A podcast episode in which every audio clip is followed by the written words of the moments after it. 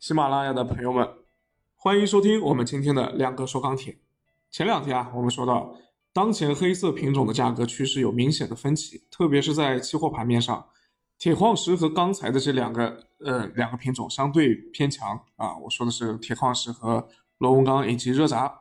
那价格也是回到了节前的高位水平。但是春节前同样一路走强的这个焦煤和焦炭却上涨乏力，春节后呢，跟着其他的品种高开之后就一直在走弱。呃，节前我们一直在说啊，焦炭有供给偏紧的和去产能的政策支支撑，呃，焦炭也有各种利好支撑。那么现在的这个下跌是不是说之前的这些利好都消失了呢？还是有别的原因？那双焦是不是说至此就要进入到一个下跌通道当中了？那前段时间的这个焦炭提降，后续还会有多大的这个下跌空间呢？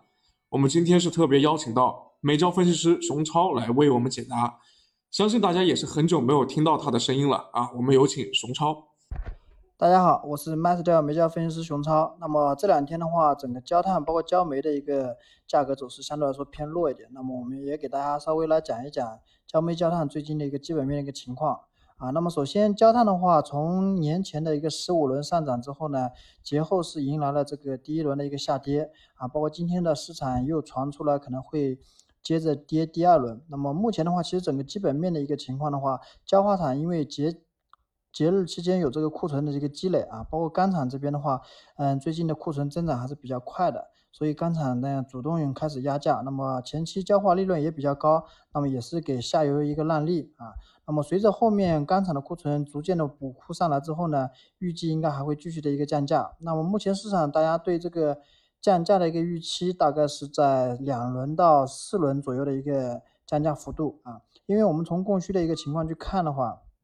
短期虽然说供应在逐渐的增加，但需求的话，铁水啊也是依然维持在高位的一个水平啊。因为这段时间随着这个焦炭价格的上那个下跌啊，包括这个成材的一个价格上涨，其实钢厂利润还是不错的啊。所以短期来说的话，下游这个现场的可能性不太大。那么除了唐山的话，可能会有一些政策上的一个扰动啊，所以要观察一下后续的一个需求的一个情况。但供应这块的话，焦炭本身。因为新增的产能投放，所以最近一段时间的一个产量还会逐渐的增加的。那么边际是在走弱的，这也就是为什么这一波焦炭会有一个比较明显的一个回调的一个情况啊。那么至于上游像焦煤这边的话，因为煤价的话，其实年前也是相对来说是偏强的，但是看到节后的话，我们看到主焦煤也在持续的下跌啊，动力煤也在跌。那么主要的原因的话，最大的原因就是因为今年春节期间的话，很多煤矿都是原地过年啊，正常生产的比较多，特别是国有的大矿，所以说供应这块的话，相对相对跟往年春节。比的话，减的量还是比较有限的啊，所以说供应相对来说宽松一点，而下游需求这块的话，年前又补了比较高的一个库存啊，所以说节后大家看到煤矿复工复产也比较快的话，短时间对这个补库的需求也逐渐下降啊，主动的开始去库存啊，就导致这个下游的。补库的一个需求逐渐就跟跟年前就已经大幅的一个减少了啊，但实际上的一个真正的需求啊，就消耗这块的话，嗯，还是会持续的增加的，所以短期来说可能对焦煤的价格会有一定的压制，那么这个幅度的话，我们感觉往下跌的一个空间也不会特别的大啊，但是后期的话，随着这个需求的呃好转，包括这个库存的逐渐的降低之后呢，那么这个价格基本上也能企稳啊，那么以上就是目前焦煤焦炭市场的一个情况。